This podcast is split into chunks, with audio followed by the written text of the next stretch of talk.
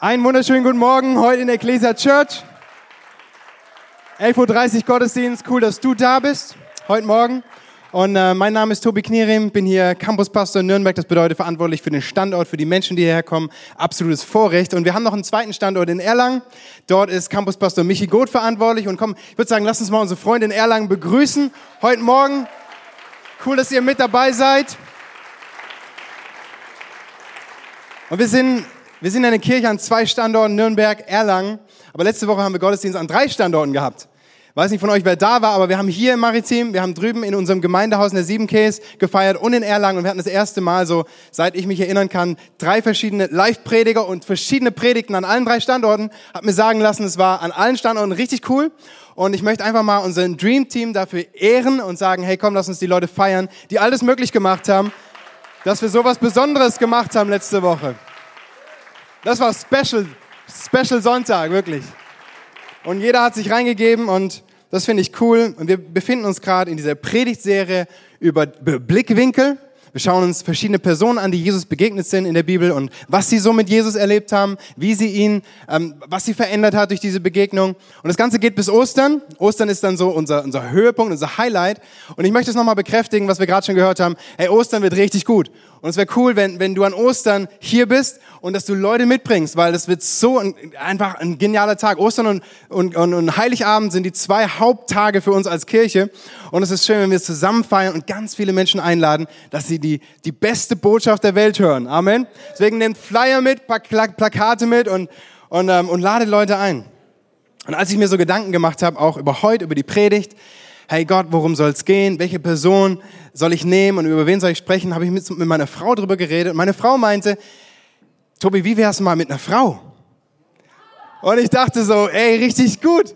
Hey, Hammer, dass ich, dass ich da nicht selber drauf gekommen bin. Ich meine, aber da weiß ich wieder, warum ich verheiratet bin. Es ist so gut. Wir werden heute über eine Frau reden und mal ganz nebenbei auch, auch ähm, so erzähle ich euch ein Geheimnis. Meine Predigten, die entstehen nicht nur von mir selber sondern ich habe eine Partnerin an meiner Seite, die mir richtig guten Input gibt, die ich manchmal frage, die mir hilft manchmal, wenn ich den Wald vor lauter Bäumen nicht mehr sehen kann oder manchmal auch den Feinschliff so am Ende. Und meine Frau, wir, wir sind das beste Team, echt, wenn es um Predigten geht und von daher vieles oder manches, was ihr hört, das, das, das fließt aus ihrer Feder raus und ich bin so dankbar, echt, für meine Frau, die ist der absolute Hammer. Ja, ja, ehrlich. Und von daher passt das Thema so gut heute auch wenn ähm, sie nicht ganz so häufig vorkommen wie ihre männlichen Gegenüber, Frauen spielen in der Bibel eine zentrale Rolle. Eine zentrale Rolle. Und das fängt schon am, ganz am Anfang an. Ja, Adam und Eva werden geschaffen. Keiner von uns wäre hier ohne Eva. Müssen wir einfach mal so, ne, so, so stehen lassen. Das ist so, wir sind dankbar. Und es gibt ja, ähm, es gibt ja eine Menge Sprüche. Also jemand hat mal gehört, Gott muss ein Mann sein. Wäre er eine Frau gewesen, hätte er sich bei Adam mehr Mühe gegeben. Oder den hier. Ein Theologe, ein Theologe diskutiert mit einer Architektin. Er sagt, ich weiß nicht, warum Sie sich so aufregen. Der liebe Gott hat doch zuerst den Mann gebaut und dann die Frau. Also die Reihenfolge ist doch ganz klar festgelegt. Entgegnet die Architektin, naja, ich mache auch immer zuerst meine Skizze ja, also die Frau Gottes Prototyp, Eva, oder der Mann, der Mann Gottes Prototyp, Eva sein vollkommenes Endprodukt. Die Liste von Sprüchen und Witzen ist endlos lang. Ja, da gibt's so viele und ähm, und, und, so auch, der, auch, auch, wir haben ja Spaß daran, über die Rollenverteilung und so zu diskutieren. Aber Fakt ist, Frauen spielen eine ganz zentrale Rolle in der Bibel. Und wenn wir so durchlesen, die Bibel anschauen, dann sehen wir so viele heldenhafte und starke Frauen, die Geschichte geschrieben haben. Königin Esther zum Beispiel war eine, war eine Frau, die ihr, ihr Volk gerettet hat vor der Exekution. Und wäre ihr Rettungsversuch, wäre der misslungen, dann wäre der ganze Rettungsplan Gottes im Eimer gewesen. Ja, und, und der Messias hätte nicht kommen können, so wie Gott es geplant hat. Also, also das ist schon hart. Ruth war eine, eine Frau mit einem starken und sehr, sehr guten, positiven Charakter. Und sie war, sie, sie war in der Linie von David. Sie war Vorfahrin von König David und damit auch von Jesus. Und, und viele andere Frauen lesen wir. Im Neuen Testament geht es dann weiter. Jesus wird von einer Frau geboren. Ein Mann ist nicht daran beteiligt, so nur so nebenbei, ja. Da steht, da steht, sie wusste von keinem Manne. Ah, ich finde es ganz interessant, ja. Gott braucht noch nicht mal einen Mann, um den Retter der Welt auf die Erde zu schicken. Sorry, ihr lieben Männer. Ich weiß, es ist eine harte Wahrheit, aber es steht in der Bibel. Es ist, es ist Frauen, es, es geht nicht ohne Frauen. Und deswegen der Predigtitel heute, selbst ist die Frau. Selbst, sag mal, selbst ist die Frau. Alle sagen gemeinsam, selbst ist die Frau. Auch in Erlangen, selbst ist die Frau. Und wir lesen in Lukas 8, Vers 1 bis 3 im Neuen Testament. In der folgenden Zeit zog Jesus durch viele Städte und Dörfer und verkündigte überall die Freudenbotschaft vom Reich Gottes. Wunderbar. Begleitet wurde er von den zwölf Jüngern und von einigen Frauen, die er von bösen Geistern befreit und von Krankheiten geheilt hatte. Es waren Maria aus Magdala, aus der er sieben Dämonen ausgetrieben hatte, Johanna, die Frau Chusas, eines hohen Beamten aus, äh, von Herodes Antipas und Susanna und viele andere. All diese Frauen dienten Jesus und seinen Jüngern mit ihrem Besitz. Es gab also nicht nur männliche Jünger und Nachfolger, die Jesus begleitet haben, sondern es gab auch Frauen, so Jüngerinnen könnte man sagen, Jüngerinnen, die mit Jesus unterwegs waren und drei werden hier namentlich erwähnt, Maria aus Magdala, Johanna, Susanna, aber da waren auch viele andere noch mit dabei, deren Namen wir nicht lesen. Und wir müssen uns so vor Augen halten, diese Frauen, steht hier, hatten eine krasse Heilung und Lebensveränderung erlebt. Ja, Befreiung von Dämonen, Heilung von Krankheiten. Sie, sie waren wirklich verändert worden, sie hatten ein neues Leben bekommen und, und, und, und, sie, und sie folgten Jesus aufgrund dessen, was er in ihrem Leben getan hat, mit Liebe und Hingabe nach. Und genauso wie ihre männlichen Kollegen, sag ich mal, die Jünger, die ihre Berufe zum Großteil aufgegeben hatten, um Jesus nachzufolgen, hatten auch diese Frauen alles stehen und liegen lassen, um Jesus nachzufolgen. Und das war damals eine riesige, eine radikale und, und krasse Entscheidung. Zu sagen, ich, ich lasse hinter mir vielleicht sogar Haushalt oder so und ich, und ich folge Jesus nach, war nicht einfach für damalige Verhältnisse. Und viele denken, dass, dass nur Männer mit Jesus unterwegs waren, aber mal, mal ganz ehrlich unter uns. Gesunder Menschenverstand sagt uns doch, dass zwölf Männer nicht allein rumlaufen können und für sich sorgen können. Hallo? Also das funktioniert doch nicht. Die brauchen doch Leute, die sie unterstützen und, und die helfen. Und, und es steht schon in der Schöpfung, es ist nicht gut, dass der Mann alleine ist. Es ist nicht gut, dass der Mann alleine ist. Hey, wir, wir brauchen unsere Frauen. Irgendjemand dankbar für unsere Frauen? Hey, das ist der Hammer, dass ihr da seid. Wirklich, danke. Auch in Erlangen. Vielen Dank. Und ähm, Vers 3 lesen wir, all diese Frauen dienten Jesus und seinen Jüngern mit ihrem Besitz. Nun, hier steht das Wort dienten, andere Übersetzungen schreiben auch unterstützten. Und im Griechischen ist es ist das Wort diakonein, und da kommt unser Wort Diakon her oder, oder diak, diakonisch. Und so können wir sagen, diese Frauen waren die ersten Diakoninnen von Jesus. Und sie, sie, sie folgten Jesus nach, sie dienten auf ganz unterschiedliche Art und Weise. Weil wir müssen uns vor Augen halten, Jesus und seine Jünger haben kein Geld verdient mit dem, was sie gemacht haben. Da gab es keine Kohle für rumlaufen, von Gott erzählen, Leute heilen. Ja, es gab keine Predigerpauschale. Es gab nicht irgendwie einen Lohn für Wunder tun oder sowas, ähm, so ein Honorar. Das gab's alles nicht.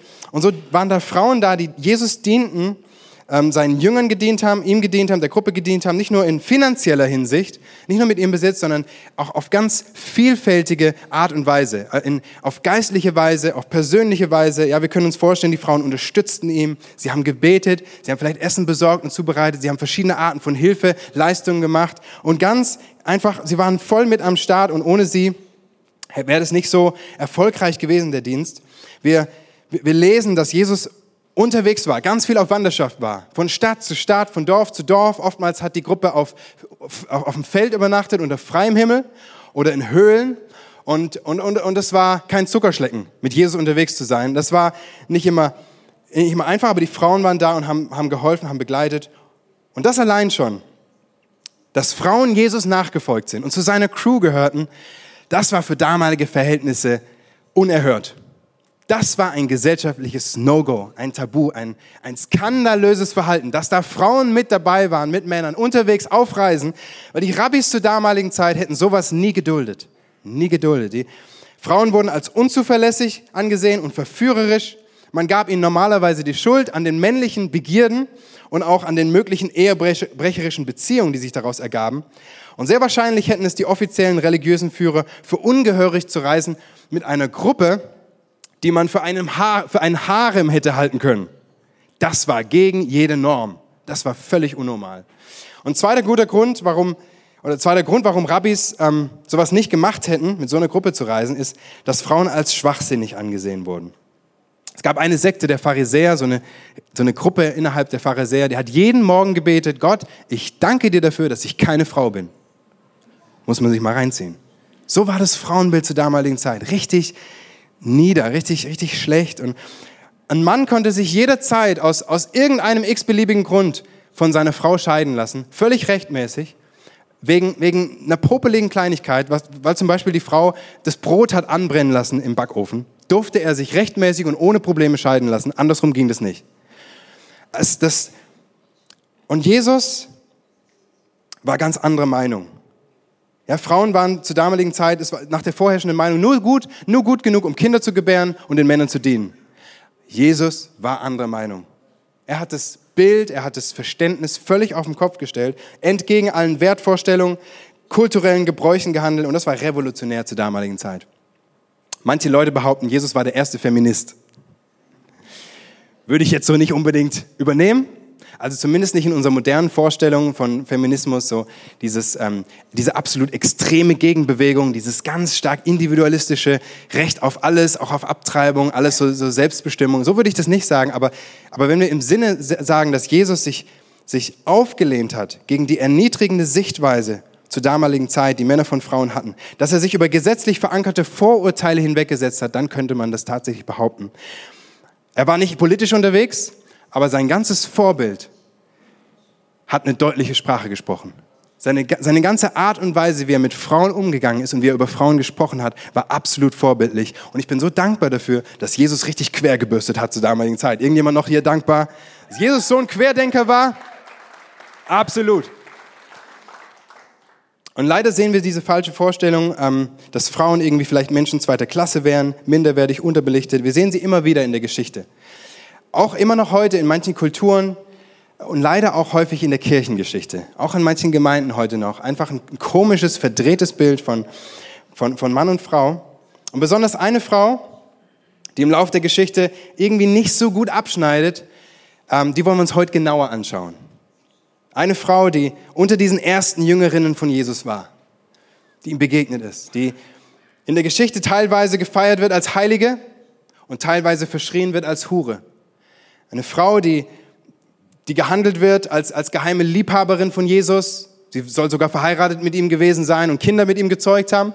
Und, und, und noch viele, viele mehr Dinge werden über Maria Magdalena gesagt. Maria Magdalena ist die Frau, über die wir reden wollen. Und es gibt zahlreiche Legenden und Mythen über diese Frau. Die sagen, reichen bis ins erste Jahrhundert. So viel, so viel Stuss, was erzählt wird.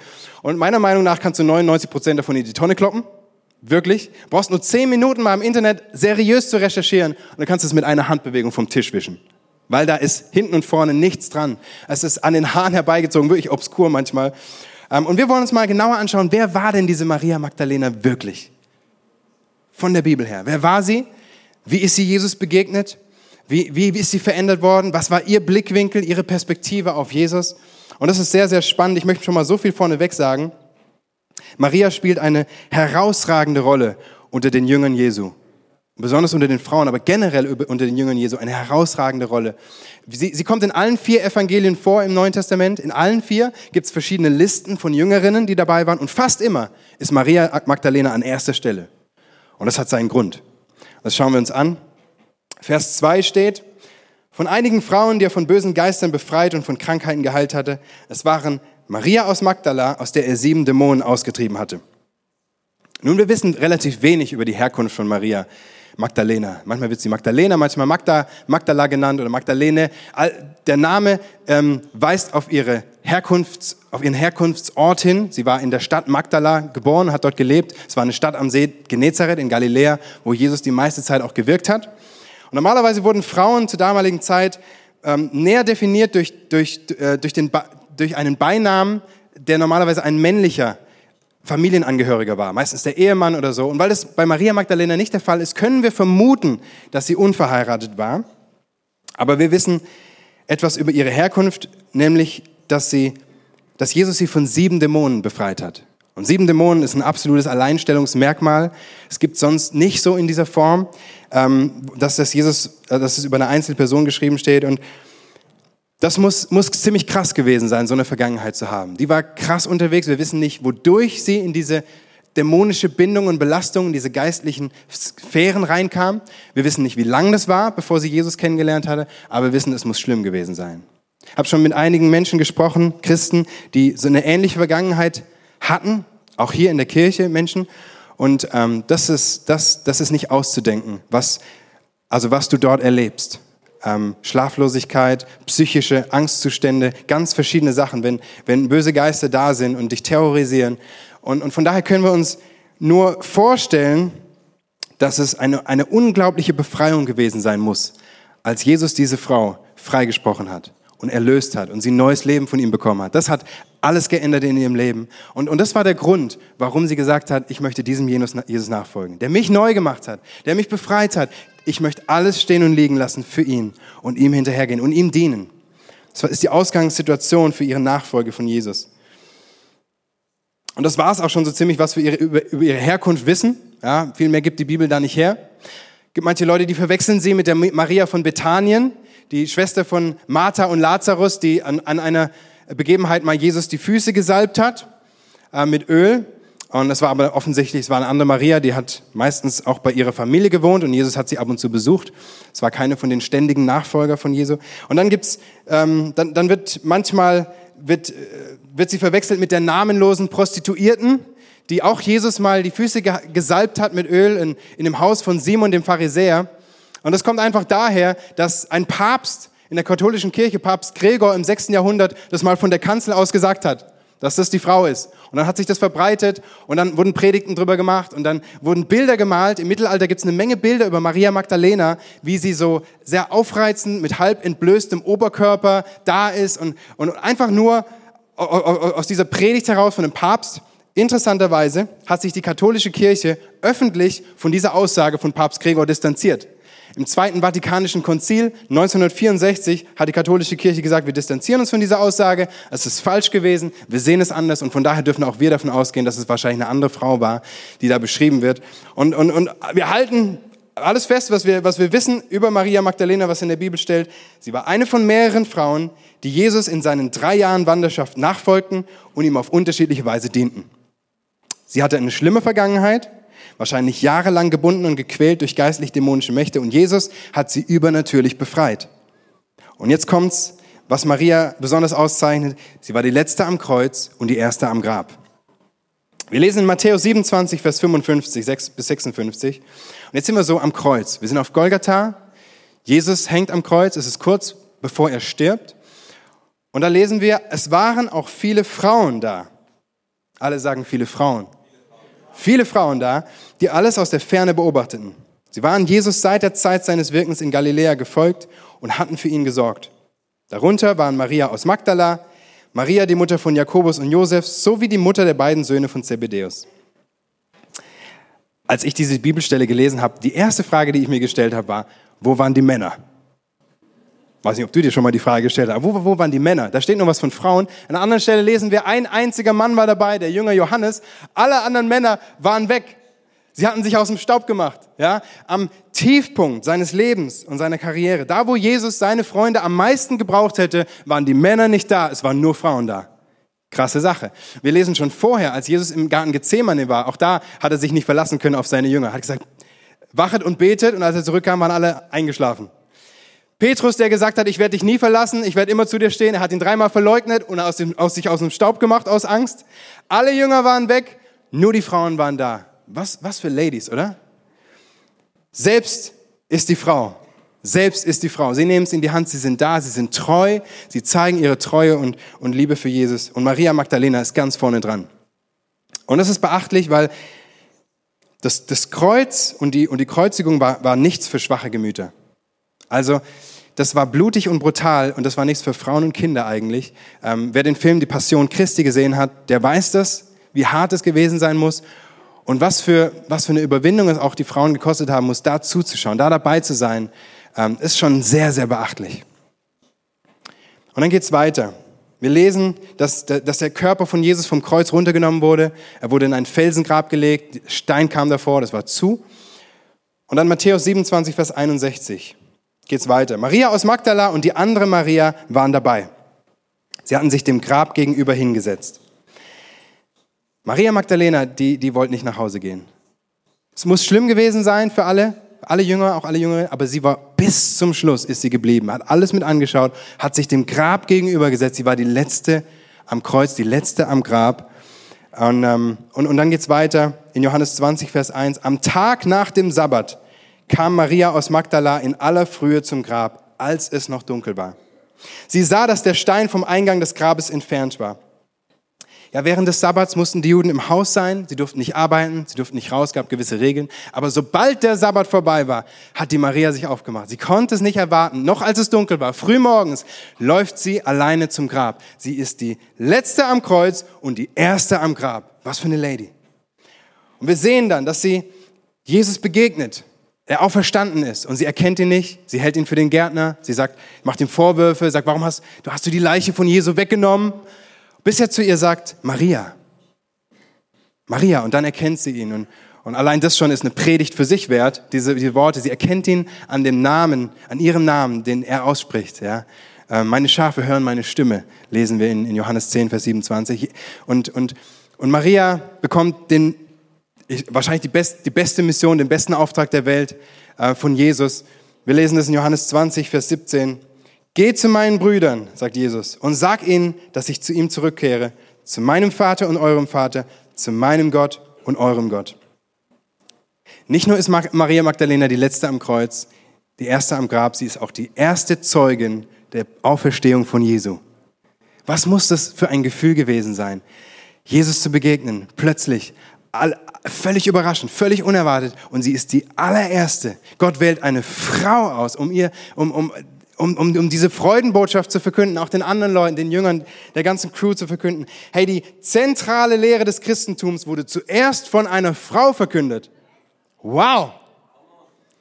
Zieh dir das mal rein. Das ist revolutionär für damalige Verhältnisse. Absolut, absolut revolutionär. Das ist, und ich feiere das. Das ist so ein krasser Gott, der, der, der den Wert und, und das Bild von der Frau so, so umdreht. Und nebenbei bemerkt ist das einer der stärksten Beweise dafür, dass die Ostergeschichte tatsächlich wahr ist. Das ist einer der stärksten Beweise für die Authentizität dieses historischen Berichts von Ostern. Weil wenn es, wenn es einfach eine erfundene Geschichte wäre, hätte kein jüdischer Autor eine Frau als Zeugin erfunden. Das hätte man damals nicht gemacht, weil eine Frau galt nichts vor Gericht. Ihr Wort galt nichts. Auch sonst, was sie gesagt hat, es galt nichts. Niemand hätte das gemacht und von daher ist es sehr, es, es ist ein ganz starker Beweis, dass diese Geschichte absolut wahr ist. Und so ist es dann auch. Die Frau, die, die Maria nimmt andere Frauen mit, um die Jünger zu überzeugen und die glauben ihr natürlich nicht. Ja, die glauben mir nicht und sagen, das wollen wir selber sehen erstmal, keiner glaubt. Und, und, und so ist es einfach ein, ein starkes Stück, dass Gott eine Frau ausgewählt hat und steht im völligen Kontrast zur damaligen Zeit. Ist ein ganz anderer Blickwinkel, den Gott auf Frauen hat.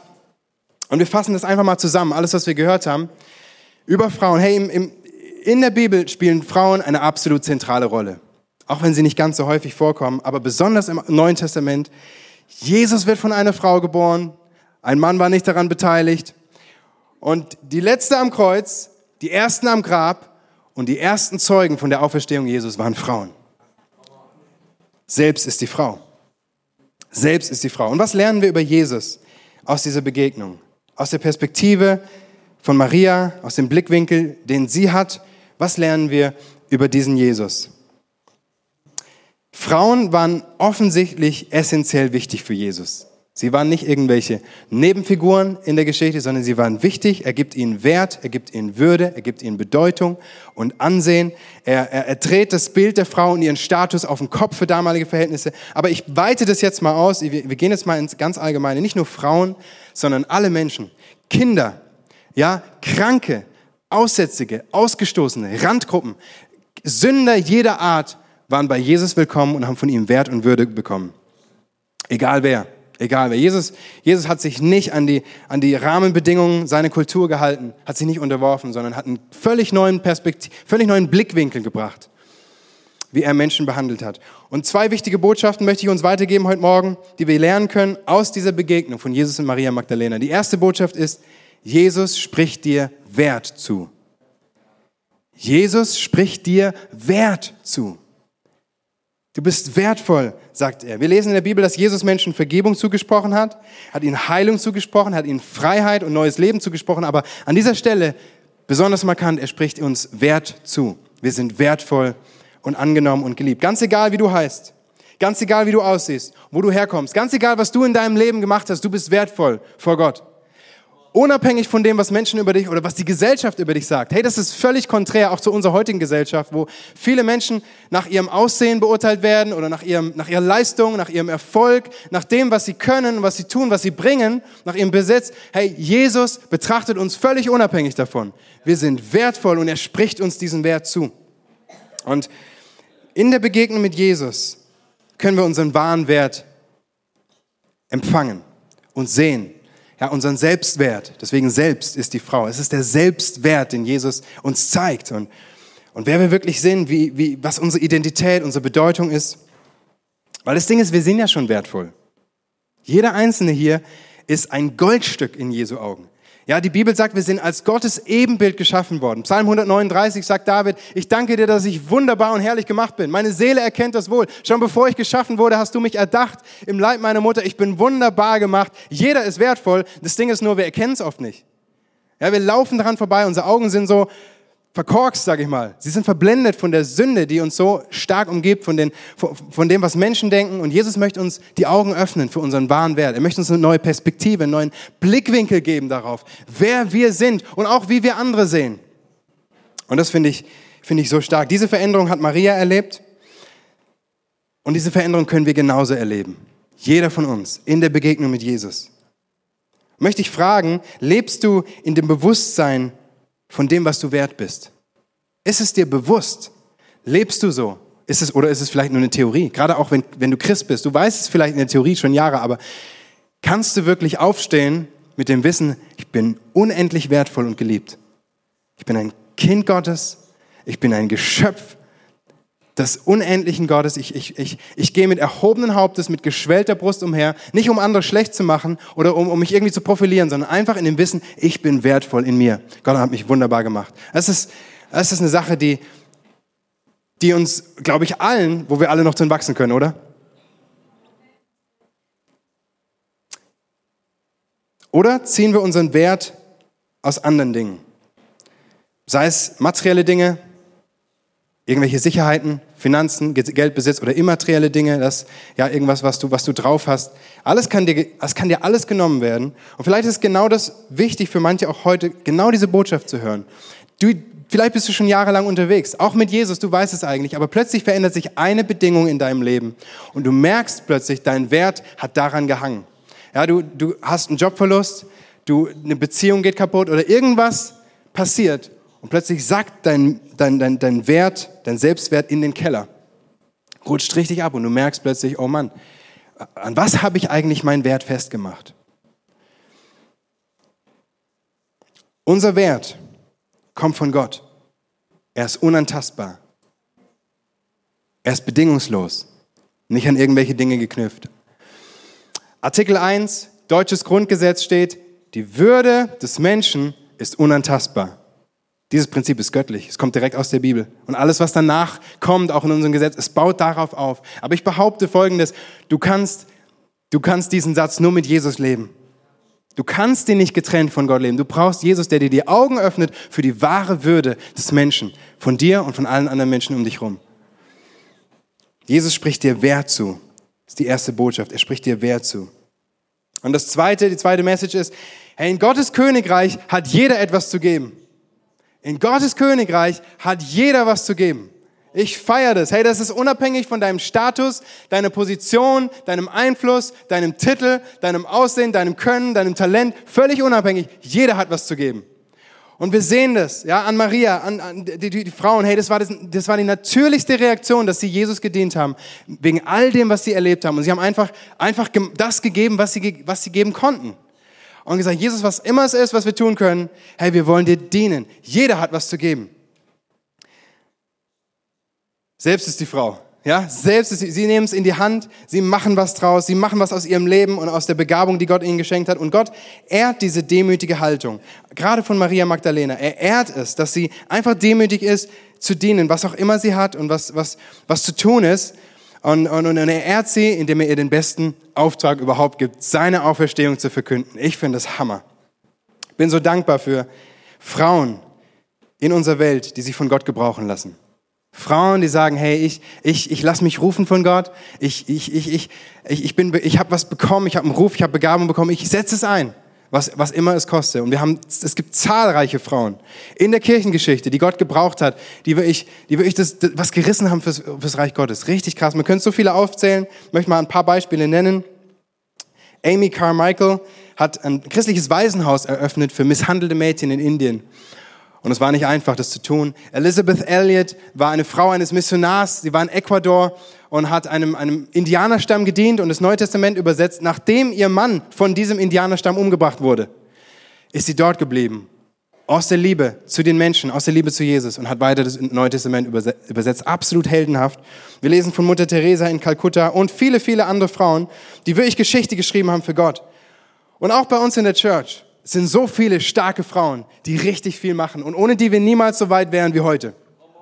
Absolut stark. Da sind Frauen, die, die vielleicht vorne dran stehen, die, die wir sehen, offensichtlich auf der Bühne oder Leute in Leitungspositionen. Das sind Frauen, die mehr im Hintergrund dienen. Vielleicht ihrem Mann den Rücken frei halten, damit er dienen kann. So die stillen Helden. Und jede Frau an ihrer Stelle, die dient, hat absolut Wertschätzung verdient und Ehre und, ich, und wir feiern das. Ja, ich, meine Frau, zu mir hat mal jemand gesagt, Tobi, ähm, jeder erfolgreiche Mann hat eine starke Frau. Hinter jedem erfolgreichen Mann steht eine starke Frau. Und so ist es egal, ob Frauen vorne sind oder ob sie hinten sind. Wir brauchen sie alle. Jeder hat seinen Platz. Jeder wird gebraucht. Jeden gebraucht Gott. Amen. Amen. So wichtig. So wichtig. Hey, egal, egal ob du ein Mann oder eine Frau bist, Gott will dich gebrauchen. Er hat dir Gaben gegeben, er hat dir Talente gegeben, er möchte durch dich wirken und durch, durch dich einen Unterschied machen im Leben von anderen Menschen. Das sehen wir so stark an dieser Geschichte von Maria Magdalena. Egal, ob es große oder kleine Gaben sind, die du hast, ob es Finanzen oder deine Zeit oder Energie sind, egal, ob es viel oder wenig ist, das kommt nicht darauf an, es kommt einfach darauf an, dass wir uns hingeben und sagen, Jesus, ich möchte dir und deinem Reich dienen. Fertig. Ja, wir sind Königskinder. Es ist, sein, es ist das Königreich Gottes, in dem wir sind. Wir sind Königskinder und als Königskind bin ich reich beschenkt. Ich bin ausgestattet mit Privilegien, mit Rechten. Ich, bin, ich habe Möglichkeiten von Gott bekommen und Begabung, die darf ich einsetzen, um andere Leute wiederum reich zu beschenken. Jeder. Gott übersieht keinen. Keiner ist ausgelassen. Wir als Ekklesia glauben das absolut fest. Ja, wir haben uns das auf die Fahne geschrieben. Wir haben das so stark verinnerlicht, dass wir das in allem tun, in allem beherzigen. Wir haben gesagt, wir wollen eine Kirche sein, in der jeder seine Gaben einbringen kann. Jeder darf hier seinen Platz haben und mitmachen und mitgestalten. Das ist für uns so wichtig, das ist unser Herzschlag. Hey, wir sagen, wir wollen jedem Platz geben in unserem Dream Team. Und Dream Team haben wir das deshalb genannt, weil only teamwork makes the dream work. Only teamwork makes the dream work. Weißt du, wir haben, wir haben einen großartigen Traum von Gott bekommen. Hey, wir wollen das ganze Frankenland mit der Botschaft des Evangeliums erreichen. Nicht nur Nürnberg und Erlangen, hey, noch viel weiter. Und, und das ist der Herzschlag Gottes, dass wir, dass wir sein, die beste Botschaft verkünden, dass Menschen diesem Jesus persönlich begegnen können. Und dafür braucht es jede Hand. Dafür braucht es jede Person. Das können wir niemals allein schaffen. Und dafür möchte Gott dich gebrauchen. Die beste Mission überhaupt. Er, er sagt zu dir, komm mit an Bord. Ich, ich, ich, lass dich von mir gebrauchen. Sei mit am Start. Jedes Teil hat seine Bedeutung. Paulus schreibt im Neuen Testament, ein Vergleich, ein Bild über, den, über die Kirche. Er sagt, die Kirche ist wie ein Körper, ein, ein Körper mit verschiedenen Körperteilen. Ein Leib mit vielen Gliedern. Und jedes Glied ist wichtig. Jedes Glied, jedes Teil hat seine Bedeutung. Da ist keiner, der weniger wert ist. Selbst, er sagt selbst, selbst Leute, die, die vielleicht offensichtlich ähm, oder, oder anscheinend weniger wichtig sind, die wollen wir umso größer ehren. Die wollen wir umso größer feiern und, und umso wertvoller behandeln, weil jeder ist wichtig am Leib, am Leib Christi, an seinem Leib in seiner Gemeinde. Und jeder hat was bekommen, das er einbringen kann. Wir sagen, das Wunder ist schon im Haus, wir müssen es nur noch entdecken. Das Wunder ist im Haus, wir wollen es entdecken. Und, da, und genau an dieser Stelle setzt Next Steps an, unser Kurs. Next Steps ist eine Entdeckungsreise, wo du rausfinden kannst, was hat Gott mir geschenkt? Welches Potenzial habe ich bekommen? Wie bin ich gestrickt? Meine Persönlichkeit, meine Interessen, meine Vorlieben, meine Stärken, meine geistlichen Gaben, all das wollen wir dir helfen. Einfach durch diesen Kurs, dass du anfängst, dir Gedanken zu machen. Hey Gott, was ist meine Berufung, Bestimmung? Und ich sag euch, Next Steps ist, ist, ist Premium. Ich selber lehre ja auch bei Next Steps. Ich liebe diesen Kurs. Und ich habe schon einige Kurse kennengelernt in der Gemeindelandschaft. Und da sind viele gute Sachen dabei. Aber sowas wie Next Steps habe, habe ich noch nicht erlebt wo du alles drin hast in nur vier Einheiten, nur vier Schritte. Du kannst jeden Sonntag kommen und mit dabei sein. Es ist so simpel dabei zu sein. Es ist wirklich nicht schwierig. Und, und von daher, hey, heute haben wir Next Steps Schritt vier. Und Schritt vier ist so der Höhepunkt von Next Steps. Es ist so, ich sag mal, die Touchdown-Line. Ja, da, da machen wir, da, da, da geben wir richtig Gas. Und, und du kannst bei Next Steps Schritt 4 alle Teams kennenlernen bei uns. Wir haben so vielfältige Teams, so viele verschieden begabte Leute und Interessen und Möglichkeiten mitzugestalten. Du darfst kommen, einfach mit den Leitern sprechen, deine Fragen stellen, einfach dir dann selber ein Team auswählen, deiner Wahl. Überlegen, hey, was, wo, wo möchte ich dabei sein? Das, da, das ist dir selbst überlassen. Und, und wir wollen jedem die Chance geben, mitzumachen. Es ist nicht schwierig. Und ähm, Manchmal werde ich gefragt, ja, wo, wo, wo soll ich denn mitmachen? Ich weiß noch gar nicht so genau, was meine Begabung, meine Berufung ist. Dann sage ich, hey, das ist die beste Voraussetzung. Mach ein, starte einfach irgendwo. Fang einfach irgendwo an, am besten da, wo die größte Not ist, weil das ist die Herzenshaltung, die wir haben. Jesus, egal was es ist, ich möchte dir dienen. Und egal, was du mir vor die Füße oder die Hände legst, ich möchte, ich möchte dir dienen. Ja? Und, und, das, und das wünschen wir uns. Und von daher, also da gibt's auf jeden Fall einen Platz für dich. Und wir lieben es und feiern feiern dich, wenn du mit am Start bist.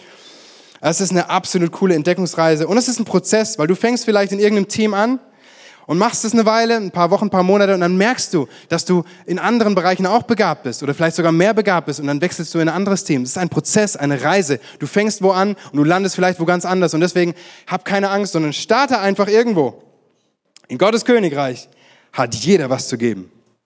Übrigens haben wir heute auch Kleingruppenleitertraining nach Next Steps Schritt 4. Ja, immer am vierten Sonntag bei Next Steps Schritt 4 bilden wir auch neue Kleingruppenleiter aus. Ja, und wir, wir wollen einfach eine Kirche sein, die aus Kleingruppen besteht, nicht mit Kleingruppen. Und du darfst immer gerne kommen, wenn du sagst, hey, das schaue ich mir an, weil ich Kleingruppe leiten ist wirklich nicht schwierig. Ja, du nimmst einfach das, was du schon bereits tust und machst daraus eine Kleingruppe. Nimmst Jesus mit rein, mit den Freunden, mit denen du dich sowieso schon triffst und wir geben dir alles an die Hand, was du wissen musst.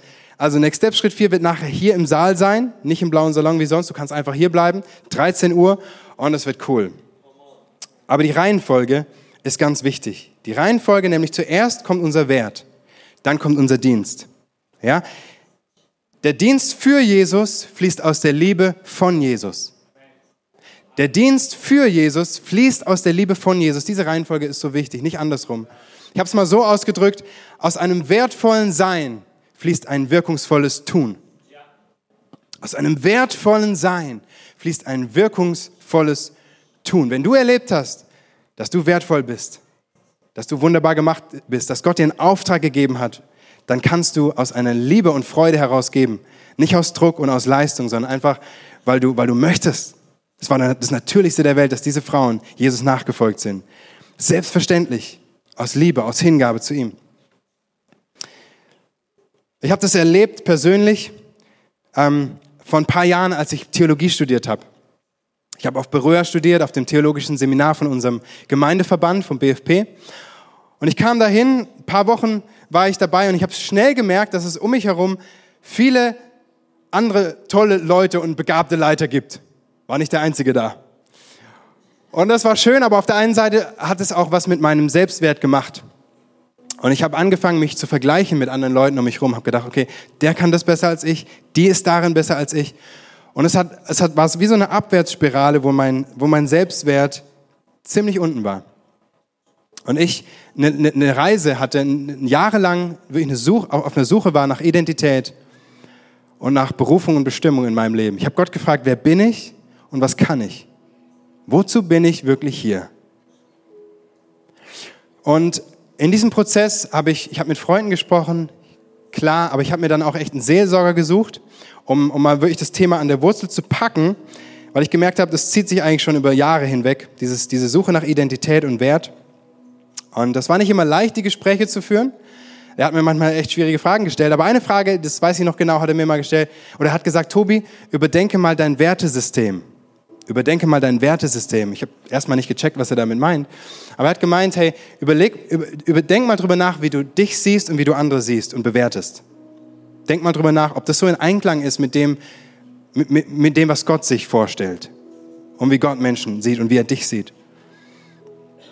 Und ich ähm, durfte lernen im Laufe der Zeit, dass ich wertvoll bin, unabhängig von, meinem Leist, von meiner Leistung und meinem Erfolg. Ich muss mir, muss mir nichts beweisen, ich muss Gott nichts beweisen, ich muss anderen Menschen nichts beweisen. Und das war eine krasse Erkenntnis, was ich im Kopf wusste, aber nicht im Herzen. Und dieser Prozess ist immer noch im Gang. Ich komme immer noch manchmal an die Punkte, wo, ich, wo diese Gedanken in mir hochkommen und ich mir die Frage stelle, oh Mann, und es so richtig negativ ist, aber es ist viel, viel seltener als damals, viel seltener, viel weniger geworden.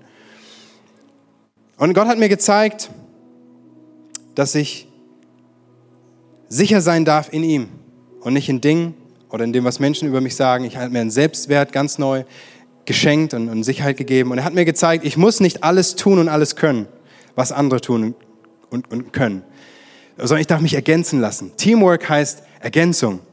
Ja, nicht alles muss von mir kommen. Es ist wunderbar, Leute um sich herum zu haben und dass wir uns gegenseitig ergänzen können mit den unterschiedlichen Schwächen und Stärken, die wir haben. Und ich, ich durfte lernen, dass ich wunderbar gemacht bin von Gott, dass ich geniale Gaben bekommen habe, die ich einbringen darf zu seiner Ehre. Und, ähm, und, und ich darf es tun aus einer Freude heraus, aus einem Privileg und nicht aus einem Pflichtbewusstsein einfach aus einer Freude, aus einer Herzenshaltung. Jesus, du hast so viel in meinem Leben gemacht und ich könnte mir nichts anderes vorstellen, als dir zu dienen mit, allen, mit allem, was du mir geschenkt hast. Und das wünsche ich mir so für jeden heute Morgen. Ich wünsche mir das so, dass du das erlebst. Diesen Wert, der dich freisetzt, wirkungsvoll zu sein. Diese Begegnung mit Jesus, die alles verändert in deinem Leben. Es kann ein Moment sein, es kann ein jahrelanger Prozess sein. Aber wir alle brauchen das. Es beginnt mit einer persönlichen Begegnung mit Jesus. Mit einem neuen Blickwinkel, wo die Augen geöffnet werden. Maria Magdalena hat genau das erlebt. Genau wie viele andere Frauen, auch Männer, alte, junge Leute, so viele Menschen haben das erlebt. Ich möchte dich aufrufen, dass, dass du immer wieder Jesus neu begegnest. Immer wieder brauchen wir diese Begegnung. Nicht nur einmal, sondern immer wieder, am besten täglich. Immer wieder, auch wenn du schon lange unterwegs bist mit Jesus. Du brauchst immer wieder diesen Zuspruch, du bist geliebt, du bist angenommen, völlig unabhängig von dem, was du tust. Du bist wunderbar gemacht. Und du kannst Jesus einladen, in dein Leben zu kommen. Vielleicht zum ersten Mal heute. Vielleicht zum wiederholten Mal, weil du hast gemerkt, nee, irgendwie sind andere Gedanken reingekommen, du bist andere, andere Wege gelaufen, aber heute hast du die Entscheidung, Jesus einzuladen in dein Leben und dass er dir begegnet. Weißt du, Jesus hat schon alles getan, um dir zu begegnen. Er ist den ersten Schritt auf dich zugegangen, aber jetzt bist du am Zug.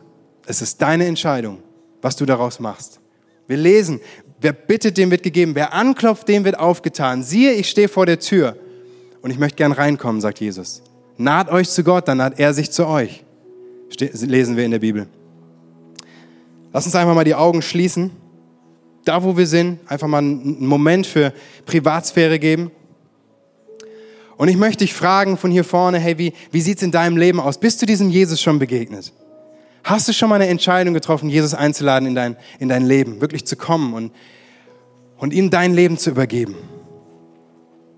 Wenn nicht, dann ist heute deine Möglichkeit, es ist, ist der perfekte Moment, die beste Gelegenheit zu sagen, heute, ab heute, Jesus, möchte ich dir nachfolgen. Ab heute will ich, will ich mir ein neues Leben schenken lassen von dir. Ab heute möchte ich die Gnade, die du am Kreuz gegeben hast, möchte ich annehmen für mich. Und du brauchst hier nicht nach vorne zu kommen, du brauchst auch nicht aufzustehen. Da, wo du sitzt, kannst du einfach eine Entscheidung in deinem Herzen treffen und so ein äußeres Signal einfach die Hand heben, als Zeichen für Gott, hier bin ich, und als Zeichen für mich hier vorne, Tobi, schließ mich in das Gebet ein. Ich möchte gern von hier vorne mit dir beten. Ich möchte dir was vorbeten. Du darfst es in deinem Herzen ganz leise mitbeten, was dir helfen wird, weil es ist kein, kein, keine, keine Zauberei, was wir hier machen, sondern, sondern wir, wir, wir, wir leben aus Glauben. Und es ist ein Gebet aus Glauben, was du sprechen darfst. Wer ist heute Morgen da, der sagt, Jesus, komm in mein Leben. Ich lade dich ein. Komm, streck mal deine Hand mutig nach oben. Wer ist da? Hier vorne sehe ich eine Hand. Danke. Da hinten sehe ich Hände. Danke. Hier. Da hinten. Danke. Danke. Wer ist noch da? Danke. Jesus, komm in mein Leben. Befreie mich. Schenk mir ein neues Leben. Komm, wir wollen zusammen beten. Jesus, ich danke dir so sehr, dass du auf diese Welt gekommen bist. Wir danken dir, Jesus, dass du uns befreit hast von aller Schuld am Kreuz von Golgatha. Und heute ist der Tag, wo wir diese Gnade annehmen im Glauben. Wir danken dir, dass, dass du uns liebst. Ich danke dir, dass du mich liebst, unabhängig von dem, was Menschen über mich sagen oder ich über mich denke. Dass mein Wert bedingungslos und unendlich groß ist. Danke, dass du mir ein neues Leben schenkst, eine neue Perspektive gibst. Danke, dass ich so zu dir kommen kann, wie ich bin. Ohne Leistung, ohne fromme Werke. Ich darf einfach kommen im Glauben und du nimmst mich an. Danke, dass du mir, dass du mich gebrauchen möchtest zum Segen für andere Menschen. Und ich will dir nachfolgen und ich bitte dich, zeige mir, was meine Bestimmung, meine Berufung ist, die du für mich hast in diesem Leben. Zeige mir, wozu du mich geschaffen hast. Ich danke dir, dass du so gut bist, Jesus. Ich preise dich dafür. Amen.